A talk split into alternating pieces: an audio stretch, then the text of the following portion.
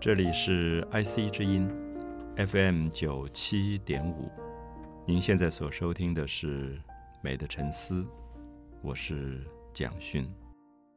我们在这一系列的单元里，为您介绍文艺复兴意大利最重要的一位雕刻家米开朗基罗。我们谈到他在一四七五年出生以后，他曾经经过一个民间工匠的训练。就是由他的养父这种石雕的技术的工匠的训练，可是到十五岁左右的时候，光是有手的技术，并不是一个大艺术家。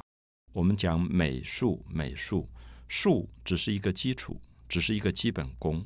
我拥有这个画画的技术，我拥有这个雕刻的技术，可是接下来这个技术要用来表达什么？技术当然也可以表达丑，也可以表达美，表达了人性的美，歌颂了人性的美，才叫做美术。不然的话，可能刚好走到了相反的一条路上去。所以我们也非常关心，到了十五岁的米开朗基罗手上的技术这么好，他能不能运用这个技术去发展出对人性里面最美的歌颂？所以，因此我们很。在意他十五岁遇到了佛罗伦斯城最重要的一位领袖，就是伟大的劳伦索。我们特别介绍，伟大的劳伦索是梅迪奇家族的第三代，他自己受到了最好的人文修养的这种训练，所以等到他执政的时候，他管理整个的城市，他就走非常开明的路线，他办了精英的学院。这个精英学院虽然是为了训练他自己的子侄辈，他的儿子、侄子辈，就是让梅第奇家族的第四代继续可以在这个优秀的人文教养里成长。同时，他也召集了全城最重要的精英的孩子，让他们一起读书，所以他们产生一些互动。所以，米格朗基罗就在这个学校里得到了最多的人文的修养。米克朗基罗十五岁，他的手的技术已经足够。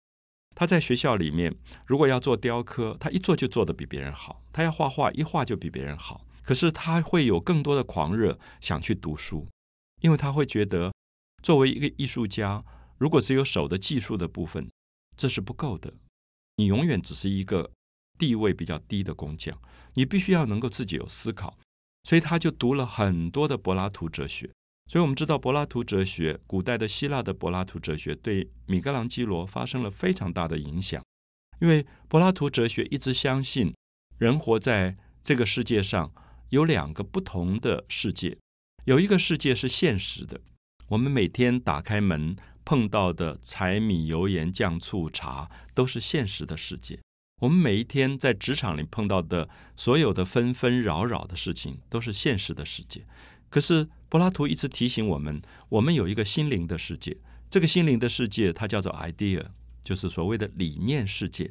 他认为这个世界才是一个真正美好的、纯粹的、值得我们去追寻的世界。所以我们可以看到，柏拉图一直架构在一个比较基础的现实之上，有一个提升的力量。所以，可能很多朋友听过一个名称，叫做柏拉图式的恋爱。这个名称我们现在用的很广，可是很少人会去呃追问说为什么我们讲柏拉图式的恋爱？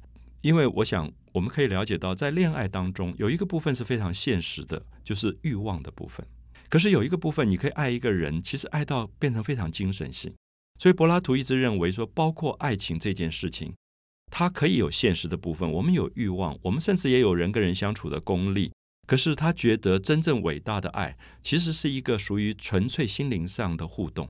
他觉得那个美如果不存在了，那么所有的爱、所有的婚姻，其实也就往下坠落，而失去了那个提升的力量。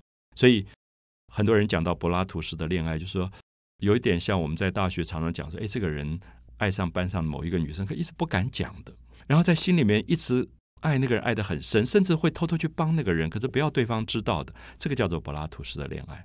柏拉图觉得人可以把人性的崇高的部分发展到这种状况，就是这是我们有时候在现实里面不太理解。我们觉得，哎，我爱一个人，我一定要表现嘛。然后我觉得我爱你，你一定要回报。可是柏拉图认为不是，他认为有一种爱伟大到可以，甚至连回报都没有。所以我觉得柏拉图在讲一个非常升华的精神的力量，这个对米开朗基罗，尤其是十五岁的米开朗基罗，发生了非常大的理想。所以米开朗基罗一生都在希望完成这个东西。在后来，他在处理他的雕刻，他的美学精神基本上是非常非常柏拉图式的。然后他也读但丁的诗歌，我们知道但丁是米开朗基罗之前最伟大的佛罗伦斯的诗人。所以他在文学上的训练也非常优秀。米开朗基罗自己后来写了非常多非常美丽的诗句，所以这些陶养，我们就会发现说，比如说我们去八里乡，我们看到这些雕龙柱的或做墓碑的工人，他们可能就少掉了这个训练。所以因此，为什么米开朗基罗能够从这么多的一般的工匠脱颖而出，是因为他开始有了知识，他开始有了思考，他开始有了哲学和信仰。我觉得这才是。谈到米开朗基罗从十五岁到十六岁，他成为一个伟大艺术家的一个重要的过渡。那这里面我们还是要提到，把他带进到圣马可精英学院的这个劳伦所，扮演了非常重要的角色。所以我们在读传记的时候，甚至我们看到这个劳伦所是一个当时的等于说今天的领袖，一个国王或总统这样的角色。他多么忙，可是我们看到他常常会到。精英学院来，当然，因为他关心他的儿子跟孩子，他的女婿到底有没有好好在读书，有没有不守规矩，他常常来巡查一下。而同时，我们也看到有一段很有趣的故事，是米开朗基罗当时做了一个年老的牧神的像，刚好他来巡查，他就看到，他就跟米开朗基罗讨论说，牧神是一个什么样的神？那牧神老了以后。你觉得他在笑？那你觉不觉得他牙齿应该缺一颗，他就会更像一个老人？因为老人常常会缺一颗牙齿。他就跟米开朗基罗讨论，所以米开朗基罗就把那个老牧神的微笑的那个嘴的部分打掉了一个牙齿。所以这个都在传记里有保留，就是包含说当时的政治人物跟一个十五岁的孩子可以这么亲切的在交谈，而且给予他们很多了不起的思考跟建议。我想这些部分。都是我们看到米开朗基罗成长起来非常重要的一些资料。